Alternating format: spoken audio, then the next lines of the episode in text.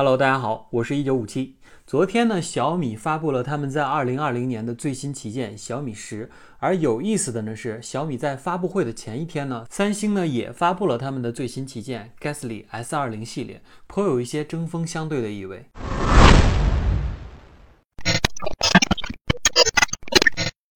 这两款最新发布的旗舰呢，都把升级的重点放在了摄像头上。更有意思的是，他们使用的是同一款摄像头，就是这款小米和三星共同研发的一亿零八百万像素的主摄像头。当初小米在 CC 九这款手机上使用了一亿像素摄像头的时候，我才发现曾经的玩笑居然真的变成了现实。先不说手机上放这么一个小小的摄像头会不会更合理啊？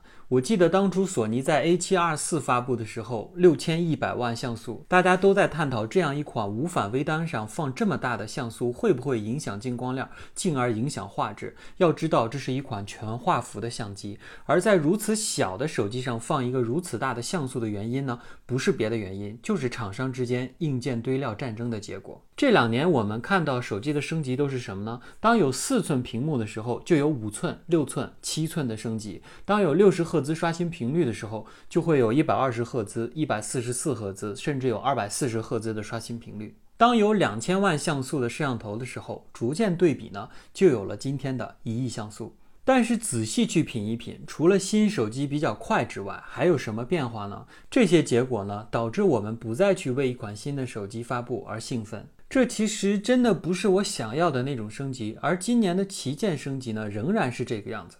无论国内外的厂商都把硬件堆料作为每年新旗舰的亮点，而这里谷歌和苹果也算是一股清流了。其实我希望看到的更多是软件和创意方面的升级，比如谷歌的单摄算法、华为的夜景算法，还有人工智能在手机上的应用，这些还算微乎其微的亮点。其实呢，这也是这些年很多人不愿意再升级自己手机的原因，所以我们才看到了这么多旧款手机的钉子户，而厂商居然还在喊着我们都升级成这样了，你是不是也该升级一下了？却没有看到我们真正需要的是纵向升级，而不是横向升级。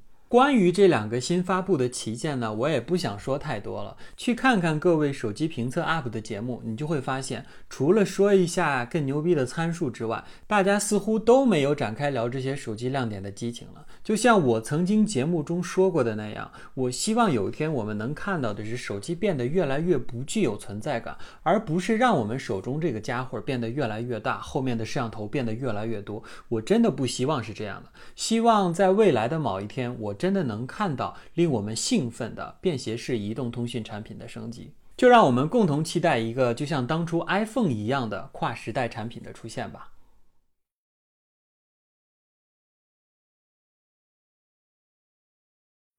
We're introducing three revolutionary products of this class.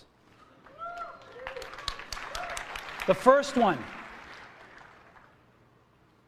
Is a widescreen iPod with touch controls.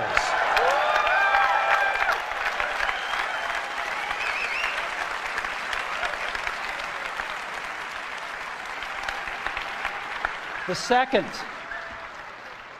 is a revolutionary mobile phone.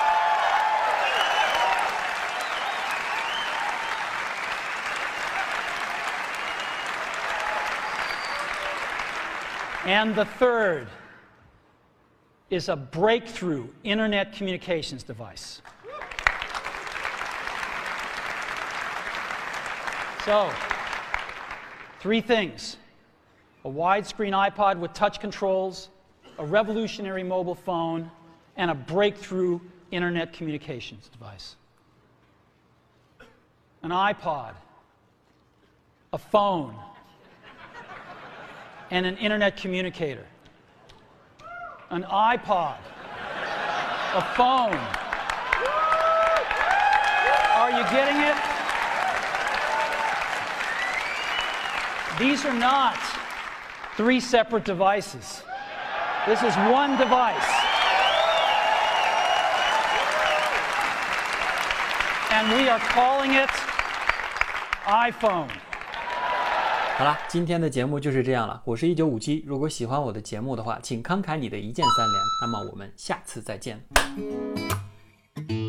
I'm just different.